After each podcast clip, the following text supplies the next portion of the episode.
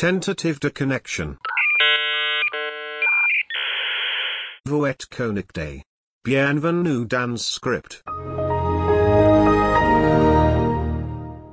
Hello Aujourd'hui, épisode un peu plus light puisque je suis en pleine période d'écriture de rapport de stage couplé à un début de vacances, donc j'ai pas forcément le temps de vous faire l'épisode que je voulais vous faire à la base sur le JavaScript.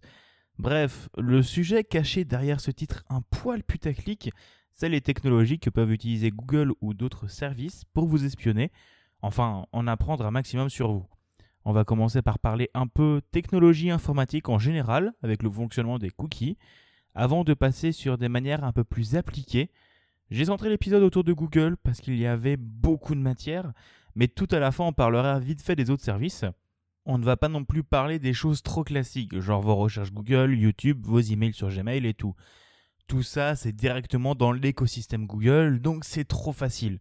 Non, on va parler de choses un peu plus cachées, genre reCAPTCHA, Google Analytics, Google Font ou se connecter avec Google. Commençons par le début. C'est quoi un cookie? Je vais pas vous faire l'injure de faire la blague non, en fait, c'est pas ce que vous mangez le soir devant une série Netflix. Ah merde, bah, du coup, je l'ai fait. Un cookie, c'est une donnée que peut déposer un serveur sur votre navigateur. En gros, quand il répondra à une demande de votre navigateur, par exemple afficher une page web, il lui dira en même temps S'il te plaît, stocke pendant 5 jours cette donnée avec ce nom et renvoie-la moi avec chaque requête. Les premiers à avoir développé cette technologie étaient John Gianandrea et Lou Montulli pour Netscape Navigator, et la première utilisation était pour savoir si une personne était déjà venue sur le site de Netscape avant ou non. Les cookies ont finalement été ajoutés comme norme RFC 2109. C'est super utile les cookies. Ça permet de, par exemple, stocker des préférences d'un utilisateur sur le thème sombre ou clair, ou utiliser le principe des sessions pour vérifier si la personne est connectée, ou garder votre panier sur Amazon. Revenons en vitesse sur ce principe de session. Il n'est pas sécurisé de sauvegarder des informations directement sur le navigateur dans les cookies. En effet, l'utilisateur peut parfaitement les modifier s'il le souhaite. Tout comme il ne faut pas vérifier d'informations importantes côté client, genre des réponses à un QCM. Non, il vaut mieux utiliser le principe de session. En gros, on va déposer dans un cookie un identifiant unique sous la forme d'une suite de caractères, et sur le serveur, cet identifiant sera lié aux informations dont on a besoin. Depuis, d'autres systèmes sont apparus pour remplacer les sessions, comme les JSON Web Token, mais on en reparlera dans un épisode à part, vu que c'est une technologie super intéressante mais un peu complexe. Comme vous pouvez le voir donc, les cookies ne sont pas mauvais à la base, c'est un outil très utile, voire indispensable pour un développeur. Mais le problème réside dans les cookies qu'on peut utiliser pour vous traquer. Si vous vous promenez sur YouTube en étant connecté, vous aurez un cookie ou quelque chose de similaire qui sera là pour savoir quelle vidéo vous regardez. Et ensuite, adapter vos vidéos vues par rapport à ça. Mais un cookie de session peut aussi suffire. Genre, vous n'avez pas de compte, mais Google peut, grâce à votre cookie de session, savoir quelle vidéo vous regardez pour ensuite potentiellement l'utiliser sur d'autres services ou sites internet. Mais maintenant, on va rentrer dans la partie un peu plus problématique du problème. Puisque là, ce sont des cookies que vous savez présents. Enfin, plus ou moins, quoi, vous vous en doutez bien. Et il y a aussi les cookies tiers. Ces cookies ne sont pas déposés directement par le site que vous consultez, mais par d'autres sites. Vu que les cookies peuvent être déposés avec n'importe quelle ressource, il suffit que vous preniez un GIF sur Tenor ou Jiffy, par exemple, pour que ce site dépose un cookie sur votre navigateur. Information supplémentaire également, les cookies sont liés au domaine. Par exemple, une image provenant de tenor.com, même si elle est chargée depuis le site bigaston.me, pourra déposer un cookie lié à tenor.com. Ce cookie sera accessible depuis le site de Tenor directement et en connectant ça aux informations qu'il peut collecter sur les sites qui appellent les images, l'URL pour en citer qu'une, bah, il peut avoir plein d'informations sur vous. Mais ce qui est formidable avec Google, c'est qu'avec un compte Google, vous pouvez vous connecter à plein de sites. Et bien sûr, pas besoin de mettre votre mot de passe à chaque fois. Vous comprenez donc comment ça fonctionne. Google a déposé un cookie, en gros, sur votre ordinateur, qui lui permet de vous identifier. Et c'est vachement pratique. Sauf que cette session, du coup, va pouvoir être liée au site que vous visitez grâce à se connecter avec Google. Le site n'aura pas votre adresse email directement quand vous arrivez sur le site, encore heureux, mais Google saura directement que vous êtes allé sur ce site, même sur les sites de Q. Et comment ils savent le contenu du site? Bah Google c'est un moteur de recherche. Énormément de sites sont indexés chez eux avec plein d'informations, genre le type, le contenu, les tags, que les créateurs de sites renseignent eux-mêmes pour être mieux référencés sur Google. Mais là, on est encore sur le côté visible de l'iceberg. Il y a plein d'autres services de Google qui peuvent aider à collecter des données sur vous. Par exemple, Google Analytics, un super service de statistiques gratuit qui plus est, et très précis. Vous pouvez savoir l'âge, le sexe, la localisation précise des personnes qui viennent sur votre site. Enfin, pas précisément, mais vous avez des données précises.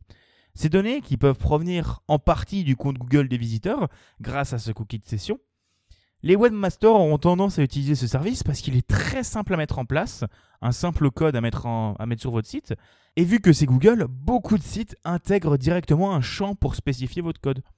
Je l'ai déjà dit, mais c'est gratuit. Et un outil de statistique précis comme celui-là, donc ne relevant pas juste le nombre d'affichages de la page, ça peut coûter très cher. Mais vous aurez compris qu'avec Google, c'est souvent gratuit parce qu'ils ont un intérêt derrière. Google Font également. Vous n'en avez peut-être jamais entendu parler, mais Google Font, c'est un service qui permet d'avoir accès à une grande panoplie de polices de caractères. Et même pas besoin de vous embêter à les télécharger et à les héberger. Google, en bon samaritain, vous donne directement un moyen de l'intégrer sur votre site. Et cette intégration va permettre à Google de déposer un cookie sur votre navigateur ou d'accéder à votre cookie de session comme précédemment. Mais vous pouvez également télécharger les polices et les héberger vous-même, bien sûr.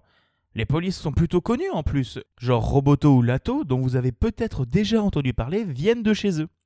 Et enfin, quatrième et dernier service de collecte de données de Google dont on va parler aujourd'hui, j'ai nommé ReCAPTCHA.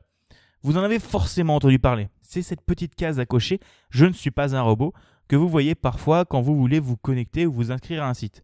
Le système est super efficace vu que Google se base sur vos données de navigation pour vous autoriser à faire l'action que vous souhaitez. Les reCAPTCHA marcheront mieux si vous avez un compte Google connecté quelque part ou si ça fait suffisamment longtemps que vous naviguez.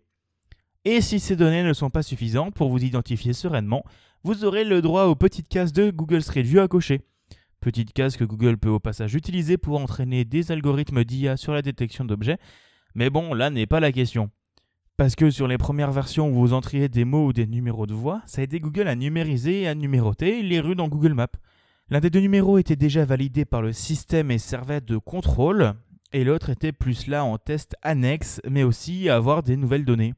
Vous voulez une petite démonstration de reCAPTCHA Ouvrez un onglet en navigation privée, qui ne conserve donc pas les cookies, et allez essayer d'accéder à un site via reCAPTCHA. Vous aurez systématiquement les cases qui apparaîtront, puisque Google n'en sait pas suffisamment sur vous. Maintenant, sur certaines versions, il a même plus de cases à cocher souvent. C'est juste un programme qui tourne en arrière-plan qui va aider le site à déterminer votre score d'humanité. Et s'il ne peut pas, là vous aurez la petite case qui apparaît.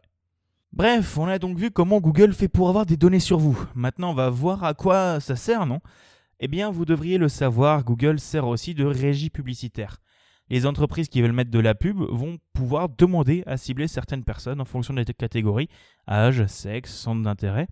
Et de l'autre côté, les développeurs vont pouvoir juste intégrer AdSense pour le web et AdMob pour le mobile, et Google s'occupera automatiquement de présenter les pubs. Et vous aurez aussi des pubs directement sur les services de Google, genre intégrés sur YouTube, Google ou Gmail. Mais pour pouvoir vendre de la pub, enfin la vendre à bon prix, il faut que les entreprises soient sûres qu'il y aura un bon taux de conversion le nombre de personnes qui vont effectivement acheter en fonction du nombre de fois où la pub a été présentée. Et ce bon taux de conversion vient de pouvoir cibler précisément les utilisateurs. Déjà à partir du thème du site sur lequel la pub va s'afficher, mais aussi en fonction de l'utilisateur en lui-même. Et voilà pourquoi Google connecte plein de données et vous offre des services gratuits. On est vraiment rentré dans le détail avec Google parce que c'est ceux pour lesquels j'avais le plus de matière. Mais il y a plein d'autres entreprises qui font de même, bien sûr. Facebook, par exemple, avec les petits boutons j'aime qui vont aussi collecter des données liées à votre compte Facebook. Données que les entreprises peuvent ensuite cibler pour vous présenter de la publicité. Mais Facebook, c'est encore mieux. Tu fournis toi-même plein de données avec les pages que tu likes, ton âge, tes centres d'intérêt. Et même dans le milieu du podcast, ça arrive. Pas forcément avec des cookies, mais avec d'autres méthodes. Imaginons une grosse plateforme de diffusion comme Acast. Ils fournissent une offre gratuite pour les podcasts qui brassent pas mal d'audience. Mais si vous regardez dans la description d'un épisode hébergé sur Acast, vous aurez un petit lien vers leur politique de confidentialité. Au moins, ils sont réglo, ils mettent le lien clairement. Et en fonction de votre centre d'intérêt, lié au podcast que vous écoutez, au thème et tout, ils peuvent directement intégrer de la pub de leur côté qui va être ciblée sur vous. Alors oui, ça ne sera peut-être pas aussi précis que Google, mais le podcast a un taux d'engagement beaucoup plus fort que les pubs classiques sur Internet. Et Radio France peut faire de même, en croisant les écoutes que vous pouvez faire en fonction de vos émissions. Ils peuvent vendre de la publicité ciblée ou non à des entreprises. Et c'est aussi pour ça qu'ils veulent recentrer sur leur application directement beaucoup plus de données à collecter que juste via des requêtes de téléchargement. Pour conclure, il faut que je précise quand même quelque chose. Je ne suis pas là pour vous jeter la pierre. J'utilise aussi les services de Google, je me connecte avec mon compte par flemme de faire un mot de passe en plus. J'utilise Google Font parce que c'est vachement pratique. J'utilise aussi beaucoup leurs services de genre Gmail, Google Docs ou Drive. Mais je voulais essayer de vulgariser un peu les choses pour vous présenter ce qui se passe et que vous soyez en pleine connaissance de cause. Dans les conditions de confidentialité de beaucoup de sites, vous verrez une petite clause à propos des boutons partagés de sites tiers ou à propos de Google Analytics. Comme ça, eux sont corrects au niveau de la loi. Le RGPD vient aussi pour ça, pour éviter les dérives. J'ai aussi beaucoup spéculé sur certains points. Je ne suis pas certain à 100% que tout fonctionne de cette manière et j'utilise peut-être des données plus précises, collecte également via Google Chrome ou d'autres systèmes, mais globalement et techniquement tout est réaliste et réalisable. En tout cas, c'est comme ça que je coderais leur système si j'avais à le faire. Mais du coup, que faire si on veut plus que Google ou d'autres nous espionnent? Déjà, il y a la possibilité de passer sur des navigateurs qui bloquent ce genre de tracker, comme Firefox ou Brave. C'est déjà un bon début. Ensuite, sachez qu'il existe énormément d'alternatives aux services de Google. L'association française Framasoft se bat pour ça. Vous avez des alternatives à Google Agenda, Docs, YouTube. Pour Twitter, vous avez Mastodon. Pour Google Drive, vous avez Cozy.io. Pour les recherches, DuckDuckGo ou Quant peuvent être d'une bonne alternative. Et au niveau des mails, je vous conseille quand même ProtonMail, service d'email en Suisse, qui met la vie privée au centre de ses principes. Sachez aussi qu'une autre association française, la Quadrature du Net, se bat contre les GAFAM, Google, Amazon, Facebook, Apple, Microsoft, et pour les consommateurs. Vous pouvez également bloquer les cookies tiers dans les préférences de vos navigateurs, ce qui peut déjà être un bon point. Au final, une des meilleures recommandations que je peux vous faire, c'est préférez toujours des services hébergés en France ou en Europe. Ils sont soumis à des lois précises qui empêchent les grosses dérives, enfin plus ou moins. Pour terminer, d'ici quelques mois, il y aura des gros changements pour le système de cookies tiers. En effet, bientôt, les cookies auront différents niveaux de visibilité, ce qui fait que le navigateur ne transmettra pas tout le temps les cookies tiers au serveur en fonction de leurs utilisateurs, ajoutant également plus de sécurité au système. Et voilà, c'est le moment de la conclusion. C'est un épisode un peu plus large que ceux que j'ai pu faire jusqu'à présent, mais je pense qu'il est important d'en parler ici, surtout dans une émission de vulgarisation. J'espère que l'épisode vous aura quand même plu. Vous aurez dans la description les liens vers les différentes ressources qui peuvent vous intéresser et vers les différentes alternatives citées précédemment. Certaines sont payantes, mais n'oubliez pas l'adage qui dit que quand c'est gratuit, c'est que c'est toi le produit. Je vais essayer de vous sortir un autre épisode d'ici la fin des vacances, mais ça va surtout être en fonction de comment avance mon rapport de stage et ma préparation de l'année prochaine. Au pire, on se donne rendez-vous en septembre. Comme d'habitude, je remercie les personnes qui m'ont aidé à relire cet épisode, c'est-à-dire Budakin et Monkoti. Vous pouvez me faire des retours sur Twitter bigaston, me soutenir financièrement sur youtube.io slash bigaston, et retrouver le transcript de cet épisode sur mon blog. Et oui, c'est plus sur Google Doc, pour ne pas vous obliger à venir sur un service Google. Promis, il n'y a pas des trackers des GAFAM dedans. Bonne fin de vacances à tous, et à la prochaine. Plus Deconnection.